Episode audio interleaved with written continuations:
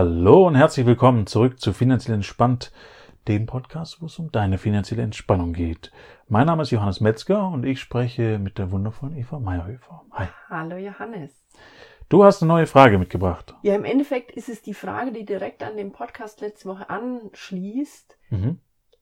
Ich bin ja jetzt nicht nur als Privatperson tätig und nicht angestellt. Ja. Und du hattest gesagt, als Unternehmer darf ich noch ein paar Punkte mehr beachten. Ja. Worauf darf ich als Unternehmer noch achten? Was brauche ich da an Kontenstrukturen? Welche von den Sachen, die wir das letzte Mal besprochen haben, brauche ich auch und welche brauche ich eventuell nicht oder was brauche ich zusätzlich? Ja. Also im Prinzip, wenn du den Podcast da draußen noch nicht gehört hast, dann würde ich dir empfehlen, den ersten auch einmal zu hören, weil die Grundstruktur ist an sich die gleiche, mit ein paar Unterschieden, auf die wir jetzt gleich kommen. Und äh, um die nochmal kurz durchzugehen, du brauchst auf jeden Fall ein Eingangskonto, ein Girokonto, in deinem Fall ein als Unternehmer ein Privatkonto, Girokonto, als auch ein Geschäftskonto, Girokonto, ähm, und würde ich direkt sofort von vornherein trennen. Mhm. Ja? Also, und das Gehalt, was du dir auszahlst, geht auf dein privates Konto weg von deinem Business-Girokonto. Das heißt, du plädierst dafür, dass ich als Unternehmer mir wirklich ein Gehalt, ein Unternehmergehalt auszahle, so ja. wie ich jedem Angestellten ja auch ein Gehalt auszahle. Ja, und das hat ähm, folgenden Hintergrund, also auch einen Hintergrund, den ich sehr, sehr oft einfach beobachte, dass ganz, ganz viele Unternehmer und vielleicht ist es auch ein Phänomen hier aus dem Schwarzwald oder Stuttgart, weiß ich nicht genau, aber ich kenne viele Unternehmer, die quasi jeden Cent wieder reinvestieren in ihre Firma. Unter Umständen auch mit dem Ziel, die Firma dann irgendwann zu verkaufen, zu gewinnen bringt und damit dann die große Rente zu machen und den großen Abschlussdeal um irgendwas zu haben. Das Problem ist, dass es schrecklich schief gehen kann und das eine Spekulation ist auf, wenn es gut geht, alles gut, wenn nicht, ist die Kacke richtig am Dampfen. Ähm, und es ist ein, also kann zu einem großen Problem werden. Und das, was ich am wichtigsten finde, ist wirklich darauf zu schauen, dass der Unternehmer sich tatsächlich ein Gehalt von vornherein fest definiert. Also das bedeutet ein Prozentsatz von jede Rechnung, die reinkommt, Davon geht ein Prozentsatz auf mein Konto, mein privates Konto als Gehalt. Das heißt, da ist auch wieder dieses, ich bezahle mich als erstes selbst und aus dem ja. medizinischen Bereich kann ich sagen, das ist nicht nur ein Phänomen, was im Schwarzwald vorkommt, mhm. ähm, sondern es gibt wirklich ganz viele Unternehmer, deutschlandweit kann ich jetzt sagen, die ich sehe, die sich krumm arbeiten und am Ende trotzdem kein Geld für sich haben, weil sie eben diese Strukturen nicht von Anfang an implementieren. Ja. Und ja, deswegen finde ich das ganz, ganz wichtig. Wie würdest du so ein Unternehmergehalt festlegen? Wirklich dann prozentual an dem, was reinkommt? Das kommt natürlich so ein bisschen drauf an, was für ein Businessmodell mhm. gefahren wird und wie stetig der Income ist und was da passiert. Ähm, gibt auch unterschiedliche Ansätze, wie man die Firma gestaltet. Ähm, das ist, da frage ich selber dann auch immer meinen Steuerberater dazu, Steuerberaterin, wie das dann genau funktioniert. Also zum Beispiel, wenn man eine GmbH gründet, dann kann man sich ein fixes Gehalt einfach aus, auszahlen und kann sagen, okay, ich habe jetzt auch diese 3000 Euro, selbst wenn wesentlich, wesentlich mehr in diese Firma reinkommt, aber damit baut man halt Volumen auf. Aber das kommt ganz darauf an, was für Ziele man hegt. Das heißt, es ist auch wieder, wie wir es das letzte Mal auch gesagt haben, die Grundstruktur ist immer dieselbe. Genau. Und dann schaust du individuell mit der Person, die dir gegenüber sitzt, wie ist es sinnvoll aufzubauen und es verändert sich vermutlich auch, je länger, sage ich mal, eine Firma läuft oder je größer eine Firma wird, weil man dann ja eventuell aus ganz anderen Ressourcen schöpfen kann. Genau. Und am einfachsten ist es wirklich eine klare Struktur am Anfang festzulegen mhm. und zu sagen, ich bleibe bei dieser Struktur. Ich zahle mir einen bestimmten Prozentsatz, 30 Prozent oder was auch immer, an Gehalt aus ähm, und das bleibt immer gleich. Das heißt, auch wenn nun mal 500 Euro reinkommen, dann sind es halt nur ein paar Euro, die da drauf landen. Wenn es 500.000 sind, ist es das gleiche Verhältnis. Okay. Ja, der ist wichtig. Und das heißt, ich habe jetzt als Unternehmer auch für mich privat das Girokonto angelegt. Ja. Ich habe vermutlich auch die beiden folgenden Konten. Das heißt, genau. ähm, Tagesgeld für die Reserven, und Tagesgeld und Depot zusammen, dann genau. dementsprechend. Und auf der anderen Seite das Notfallkonto. Mhm und das Spaßkonto für mich privat. Genau. Welche Konten würdest du jetzt noch für mich im Unternehmen neben dem Girokonto anlegen? Genau, also das, was gleichzeitig weggehen darf mit dem Gehalt, was von dem Businesskonto ganz, ganz wichtig weggeht, ist dann natürlich auch ein Steuerkonto. Mhm. Das heißt, Rücklagen zu bilden. Das ist auch was, was viele Leute am Anfang leider vergessen oder falsch mit einkalkulieren. Das ist auch ganz wichtig, mit dem Steuerberater sehr eng zusammenzuarbeiten. Dass der die Höhe festlegt, wie viel Prozent ich zur Seite legen darf, genau. damit mich das nicht irgendwann überrascht. Ja, also ich persönlich ähm, habe das auch eine Zeit lang so gemacht, dass ich wirklich einen festen Betrag schon an die an das Finanzamt gezahlt habe ähm, pro Monat um einfach wirklich immer über den Kosten zu sein. Und ich habe lieber was ausbezahlt bekommen wieder, als dass ich noch eine Nachzahlung habe. Mhm. Kann man auch so organisieren. Man kann aber auch direkt berechnen, zu sagen, okay, wenn ich weiß, wie viel ich in etwa im Jahr verdiene, ähm, dann kann ich gucken, auf welchem Steuerlevel ich bin, wie viel Steuern ich bezahlen muss. Und dann lege ich halt zwischen 30 und 50 Prozent jeweils direkt weg von dem, was bezahlt wird. Das heißt, das schätzt dann mein Steuerberater ab. Genau. Und ja, berechnet wird's halt wie immer dann erst im Nachgang, wenn ich wirklich weiß, wie viel ich dann am Ende verdient habe. Richtig, natürlich. Also auch da ist schwierig, das auf einen Cent zu kalkulieren. Deswegen lieber ein bisschen mehr zur Seite legen als zu wenig. Mhm. Wenn man dann wieder was vom Steuerkonto ähm, runternehmen kann und als Gehalt, Zusatzzahlung, Boni oder was auch immer auszahlen kann, ist natürlich schön, schön, ja. Oder als weitere Reserven aufzubauen. Also wenn das, wenn dann irgendwann so viel reinkommt, dass die Steuerzahlung nur noch ein kurzes Lächeln und ein Achselzucken mit reingibt, weil so viel auf dem Steuerkonto ist, ist natürlich auch ein schönes Gefühl. Mhm. Ja? Ähm, immer eine Frage. Das heißt, ich habe da mein Girokonto, dann habe ich auch da dieses Rücklagenkonto plus ja. ein Steuerkonto. Genau. Und äh, Rücklagenkonto äh, auch definitiv, also sowohl privat als auch fürs Business, mhm.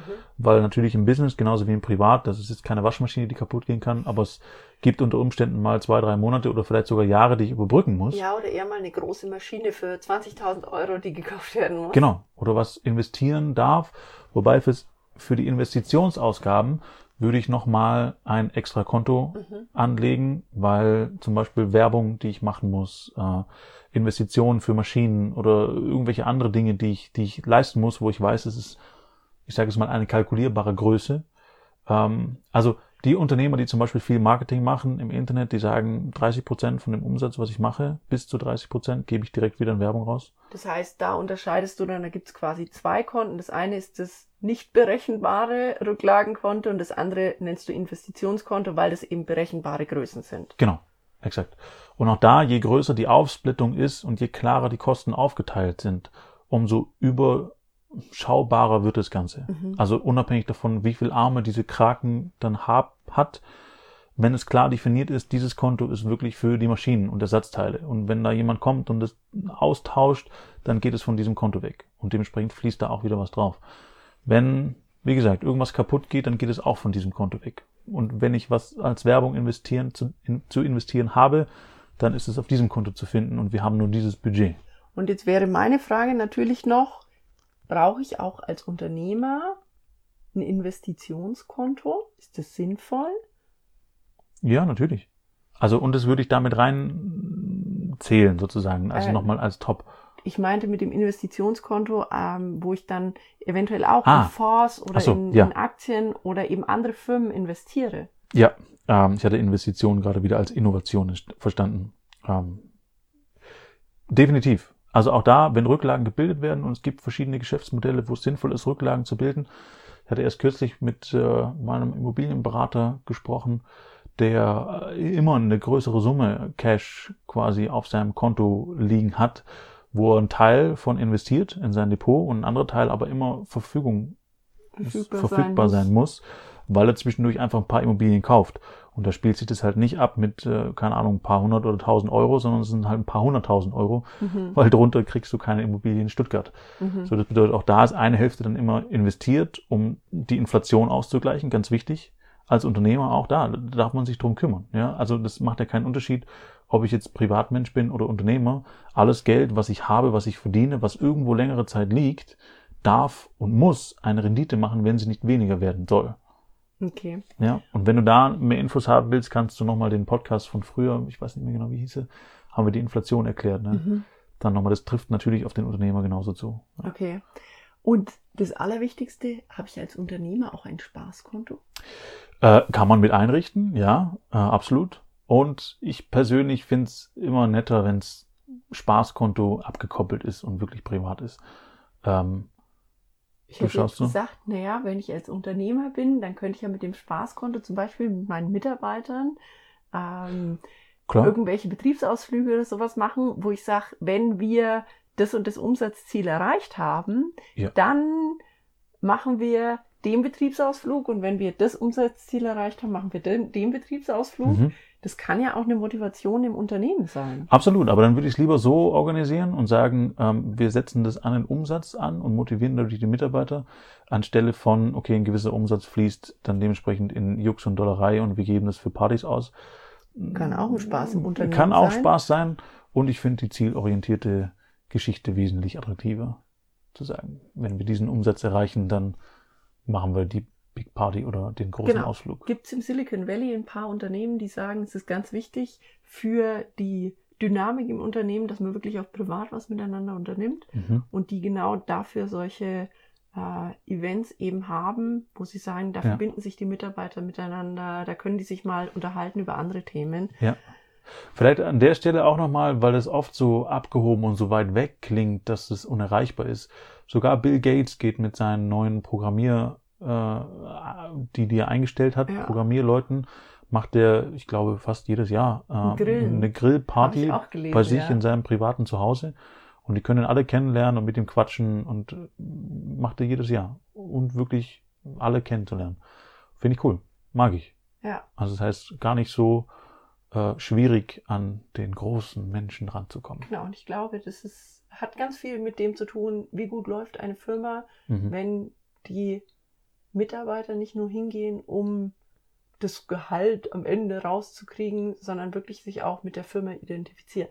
Aber bevor wir jetzt wieder abschweifen, ähm, wäre es möglich, dass du, du hast beim letzten Podcast schon gesagt, du fasst diese ja, Kontenstruktur in einem Bild zusammen, dass man sich das visuell nochmal vorstellen kann, dass du für diesen Podcast auch da nochmal zusammenfasst, welche Konten brauche ich genau als Unternehmer, Mhm. weil ich glaube, dass mit den vielen verschiedenen Namen und wozu brauche ich das, dass Ja. es einfacher wird, wenn ich mir das als Bild hinlege und den Ja. Podcast nochmal in Ruhe anhöre, Ja. dann weiß ich genau, okay, die und die Konten brauche ich und das und das kommt da drauf und so und so mache ich das. Und am Ende, man kann sich ja mit dir in Verbindung setzen und sagen, erklär mir den nochmal, lass uns den nochmal individuell für mich langsam durchgehen. Ist möglich, ja, ist möglich, absolut. Sehr schön. Ähm, und mache ich gerne als Bild, äh, verlinke ich auch den Blogartikel nochmal drunter und äh, mache das. Vielleicht eine Stelle nochmal, genauso wie ich Unternehmer kenne, die dementsprechend alles in die Unternehmen reinfließen lassen und sich nicht ein Gehalt ausbezahlen, kenne ich auch die, die sich zu viel Gehalt ausbezahlen und Mhm. ihr Unternehmen dadurch pleite gehen.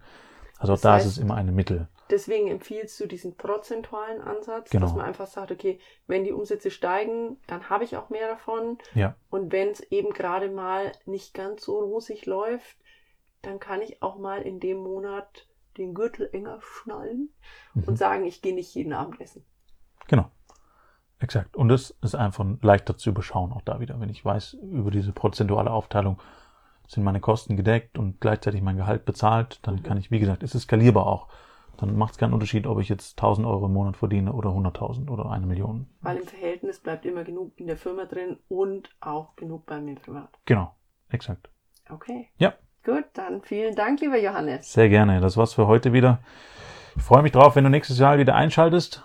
Und wenn dir dieser Podcast gefallen hat, Mhm. dann freuen wir uns über eine Rezession bei iTunes. Ihr könnt dort auch die Fragen einfach reinschreiben. Ja. Dann können wir die in den nächsten Podcasts direkt beantworten. Mhm.